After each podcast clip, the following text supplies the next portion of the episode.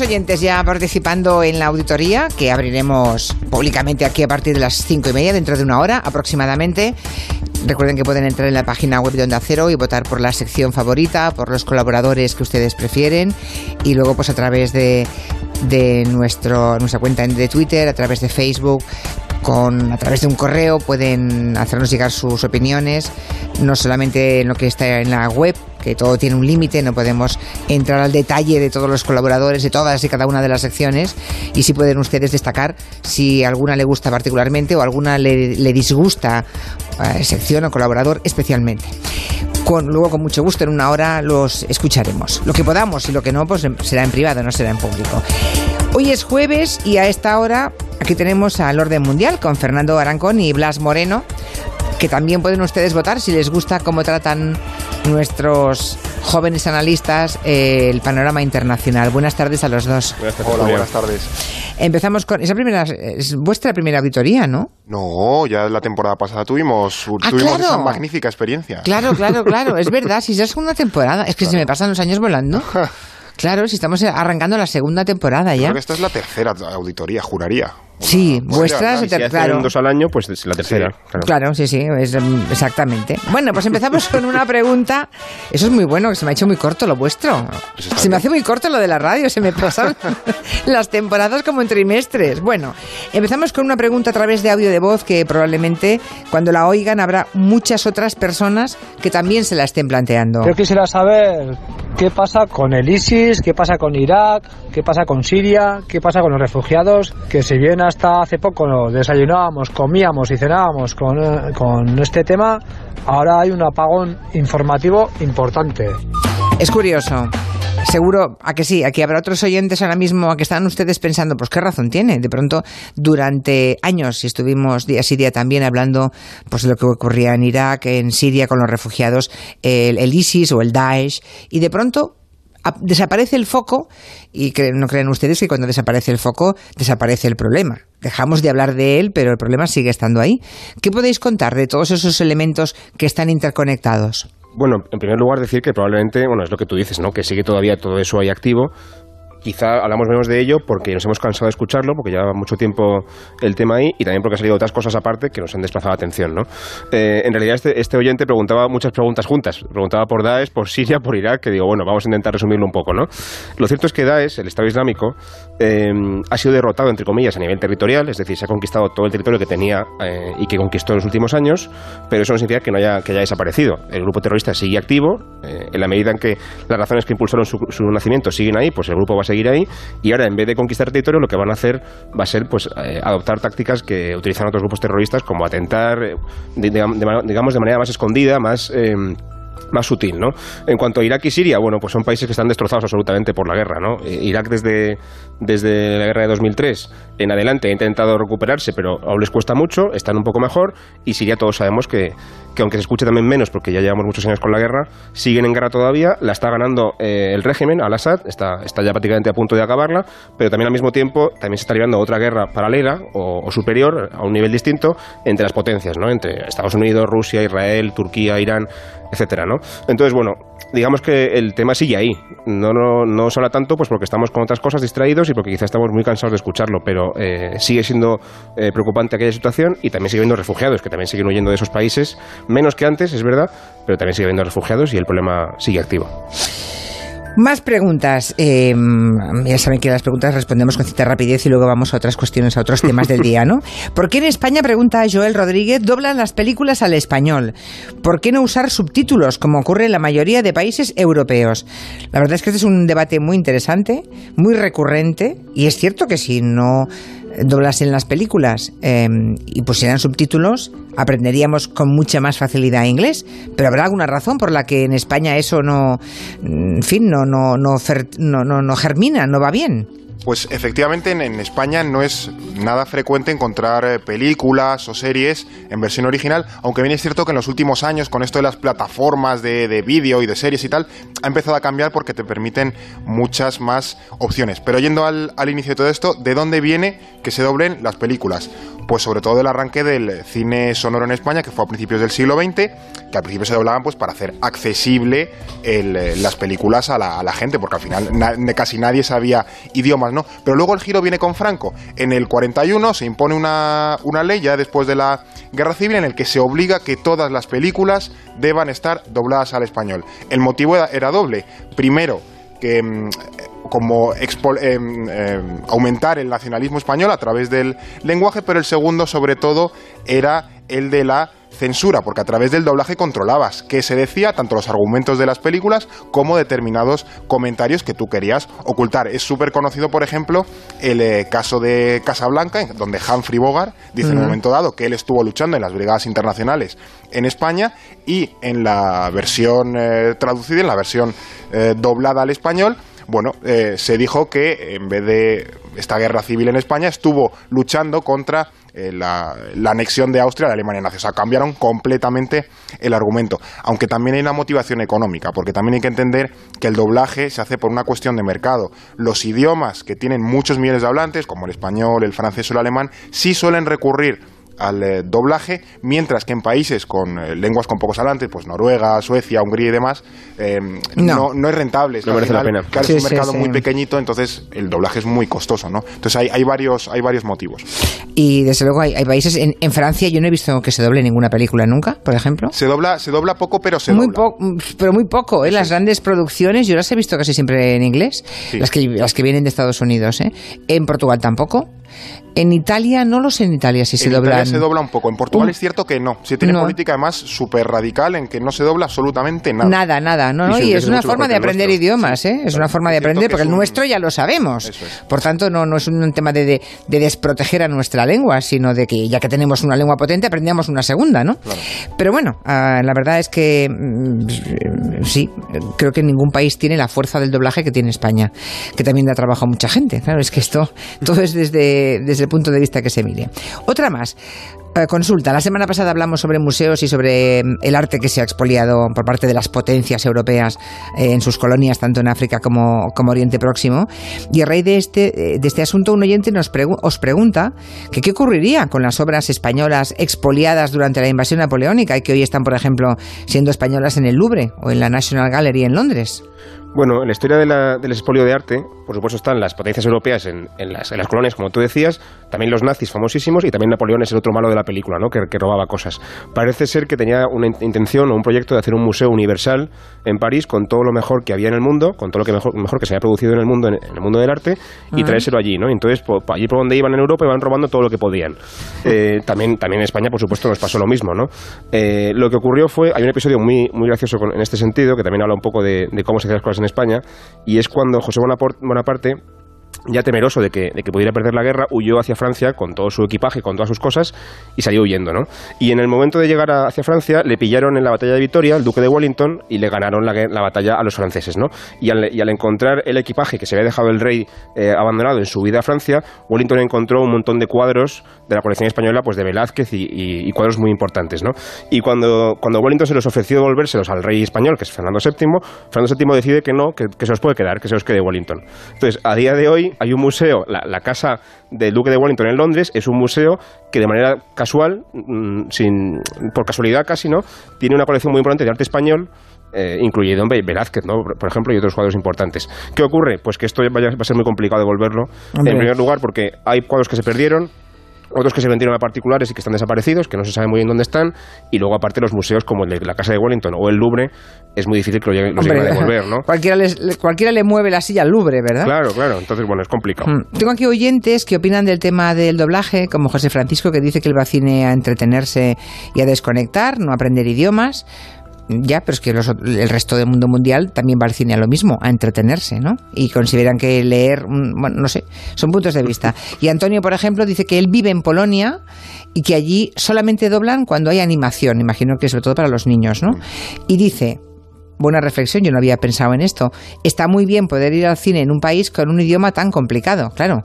Si a Antonio en Polonia se lo doblasen todo al polaco, no podría ir al cine. En cambio, de esa manera sí que puede ir, porque supongo que si la mayoría es en inglés, o es en francés, o es en español incluso, pues, pues entiende esas lenguas y no el polaco, ¿no? Los partidarios, por hacer una punta a uno de los comentarios, por los partidarios de, que no se doblen las películas, dicen que, eh, por así decirlo, si no se doblasen y fuesen en versión original, los más baguetes, por así decirlo, los que no saben tantos idiomas, irían a ver más películas en español, por tanto, se incentivaría el eh, cine nacional, porque es el que entienden, y en cambio, quienes tengan idiomas, pues accederían sin ningún problema a, eh, sobre todo, cine, pues por, por, una cuestión de proporción idiomática, cine en inglés, ¿no? O sea, que también tiene, no hay un sistema perfecto y bueno, este tiene sus pros y sus contras. Ayer se conoció, vamos al tema central de hoy, a ver qué opinan de esto los oyentes. Si quieren dejar un, si en lugar de escribir en Twitter quieren dejarnos su voz en un WhatsApp, pueden hacerlo, 638-442-081. Digo para opinar de esto, para dejar preguntas para otros días para Orden Mundial. decía, el tema central, porque curiosamente ayer se difundió una encuesta de Metroscopia y pronosticaba esa encuesta que por primera vez desde la transición no habría en España ningún partido eh, que pasara de los 100 diputados. Está por ver si esto es verdad o no, ¿eh? Porque igual sí que hay partidos que pasan de los 100, pero en fin, de entrada parecía que no hay ninguno que pase de 100. Em, claro, el esquema entonces quedaría repartido eh, entre 5, con la llegada de Vox, aunque muy por detrás, ¿no? Pero serían 5 y lo que sí dice el, el, estudio es que no sería posible ni formar una mayoría clara en la izquierda ni en la derecha. O sea que vamos a tener que acostumbrarnos en España a gobiernos de coalición que hasta ahora aquí son inéditos, porque no ha hecho falta. Digo a nivel de España, ¿eh? A nivel de comunidades autónomas hay algunas en las que jamás ha habido mayoría absoluta, como Euskadi, y han gobernado. Pero a nivel de España, eh, de, de, Estado, no, no, no, no se ha hecho nunca, ¿no? Es inédito. ¿Qué puede pasar? Habrá que acostumbrarse, ¿no? Es que esta, la llamada excepción española, eh, más allá de los partidos de extrema derecha, es en realidad el sistema parlamentario que tenemos, que es eh, más excepción que norma en Europa, o más bien era, viendo las, las encuestas. Solo hay que recordar, por ejemplo, que hasta las eh, generales del año 2015 había un sistema claramente bipartidista y tres o cuatro años después, porque estamos en el 2018-2019, estamos en uno que está apuntando hacia el pentapartidismo, con cinco partidos, ¿no? Hay que tener en cuenta que es un cambio muy, muy grande en un sistema político, que al final es algo complejo, una maquinaria compleja y lenta, en un periodo tan corto de tiempo, ¿no? Porque bien es cierto que, a su vez, el Congreso y los gobiernos nacionales han ido un poco de forma independiente a lo que a las otras tendencias que ya comentabas tú a nivel local autonómico sí se han dado. El, el tripartito ha habido tripartitos cuatripartitos. En, en, gobiernos locales también ha habido así coaliciones un poco extrañas o de agrupaciones muy muy grandes no pero a nivel nacional eso no ha ocurrido no y al final pues claro em, tres o cuatro partidos que podamos estar bien en el horizonte de cara a formar una mayoría en el parlamento pues puede ser un poco extraño no lo que sí es más raro en España es lo del gobierno en coalición porque al final eh, lo de las carteras repartidas aquí no se da tanto como se puede dar en Europa, ¿no? Se llama mucho más la fórmula en la que un partido gobierna y el resto dan el apoyo parlamentario necesario y, por así decirlo, fiscalizan un poco la... la Pero sin entrar en el gobierno. Eso, es que es como un posicionamiento Más, más cauto, más conservador, ¿no? Bueno, tú gobierna yo te echo un ojo y, y, si me gusta todo bien y si no me gusta, pues tumbamos el gobierno en el Parlamento, ¿no? Sin embargo, esa, ese gobierno de coalición en el que no solamente hay apoyo parlamentario, sino que hay carteras ministeriales repartidas entre diferentes partidos, en Europa es frecuente. Hemos oído hablar todos de la gran coalición de Merkel, ¿verdad? De la CDU con los socialdemócratas. Hemos, es verdad que han pagado un precio altísimo, ¿eh? los socialdemócratas, porque los ha engullido Merkel, pero bueno. Eh, tenemos el gobierno de Italia, el gobierno de la Liga con el movimiento Cinco Estrellas. Mm, las coaliciones ¿Dónde más están? ¿Son tónica general en Europa? Iba a decir, también engullido, por, por cierto, la Liga engullió también al Movimiento Cinco Estrellas, que partía siendo el doble eh, de, fu de, fuerza política que la Liga y ahora es al revés, ¿no? Entonces, también hay sí, un normalmente debate... cuando hay, eh, claro, yo creo que ese es el miedo que tienen en España los partidos, ¿no? Claro. Que ven allá donde hay coaliciones y siempre hay uno de los partidos, que suele ser el más numeroso, que engulle al otro. Y claro, nadie quiere ser el engullido. Lo cierto es que este miedo en España es como muy nuestro, pero fuera no está tan, tan extendido, ¿no? Las, las, coaliciones son algo muy frecuente en países como Suecia, Países Bajos, en Bélgica, también en Alemania, en Italia, en países donde quizá el sistema de partidos es mucho más eh, fragmentario, tiene muchos partidos pequeños y por fuerza tienen que pactar y tienen que pactar además repartiéndose el poder porque si no, no podrían llegar a un acuerdo de gobierno, ¿no? La diferencia, que es un poco también lo que apuntaba Fernando antes, no es tanto que en España no hayamos hecho eh, gobiernos de coalición, ¿no?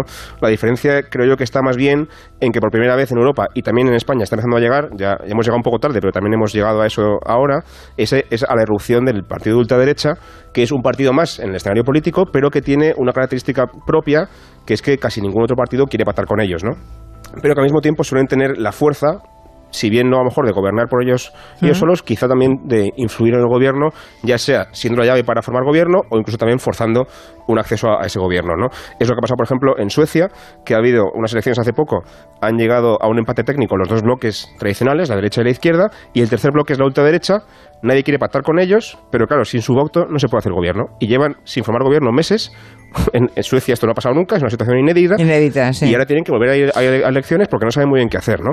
Entonces, bueno, tiene su, algo, algo, parecido puede ocurrir en España, que es que no sumara a ninguno de los dos, ¿no? Claro, bueno, en Andalucía, ya, sí, tenemos este caso también allí. Sí, sí, es verdad, es verdad, lo tenemos en Andalucía. Claro, o sea, que es una cosa que España simplemente hemos llegado más tarde, pero ya, ya está también llegando. También es como estén educados los partidos, porque al final, eh, si, en, si en un país se toma como normal pactar, pues desde el momento en el que se vota ya los partidos están pensando cómo se van a organizar. Cómo repartir los ministerios. España, como no se ha llevado nunca, pues están un poco a verlas venir todo el mundo, ¿no? A lo mejor acabamos encontrándole ventajas a, los gobiernos en coalición, sobre todo porque cuando se gobierna de manera absoluta uno solo, ya no te digo eso, si es de forma con mayoría absoluta, eh, digamos, los mecanismos de control son muy inferiores. Cuando hay varios partidos eh, en la poltrona, digamos, unos se vigilan a otros, obviamente. Claro, es que al final de nuevo, estos sistemas o las coaliciones básicamente tienen sus ventajas y sus desventajas y en muchos casos depende de, de, quiénes estén detrás jugando la partida, ¿no? Por ejemplo, sobre el papel, los gobiernos en coalición tienen cosas positivas o que se pueden presuponer positivas, como requerir, por ejemplo, pues una mayor necesidad de consenso para tomar las decisiones o que haya una mayor pluralidad política dentro de los gobiernos, que eso en principio puede parecer positivo, pero la parte mala, evidentemente, es que eso también ese gobierno puede acabar como el de Aurora si no se ponen de acuerdo si se ponen trabas unos a otros, etcétera, etcétera, ¿no? Lo que, como decía, suele determinar lo, bien o mal que puede llegar a funcionar un gobierno de coalición reside más en la, actitud que van a acabar teniendo los eh, propios partidos que en el sistema en sí, ¿no? Una coalición, por ejemplo, requiere de, ciertos valores políticos que quizá viendo el eh, panorama actual eh, español, pues pueden ser un poco escasos, ¿no? Cierta generosidad, cierta sentido de Estado de cara a que no se llegue a un bloqueo político, ¿no? Porque al final el, el único camino que nos acaba quedando, como bien comentaba Blas con Suecia, es que si, si, los dos bloques llegan a un empate y no se quiere pactar con el tercero, es inmovilismo puro y duro. Y entras en una lógica de repetición de elecciones continua que hasta que los votantes no decidan premiar o castigar a uno u otro bloque, pues eso no se desbloquea, ¿no? Pero se desgasta y, genera mucho desafecto en la población respecto a la política. a los partidos tradicionales. ya, ya, claro, claro, claro, claro, los nuevos mm, en ese sentido se... Bueno, pues vamos a ver qué ocurre en Andalucía y luego cuando lleguen las elecciones generales vamos a ver qué, qué pasa en España, ¿no? Y sobre todo habrá que aprender cultura de, de negociación. Ayer teníamos aquí un juez que ha escrito un libro al respecto muy interesante, eh, el juez Pascual Ortuño, hay que saber negociar y negociar siempre implica ceder de un lado y de otro. Y aquí somos muy dados a, llamar traidores eh, cada uno de nosotros a, los nuestros cuando hacen algo que no es lo que nos dijeron, ¿no? Pero a veces una cosa es que no lo hagan porque no quieren y otra es que no lo hagan porque han de ceder a terceros con los que tienen que pactar, ¿no? Eso es también una cultura política que será bueno que tengamos, que vayamos teniendo, que hagamos pedagogía.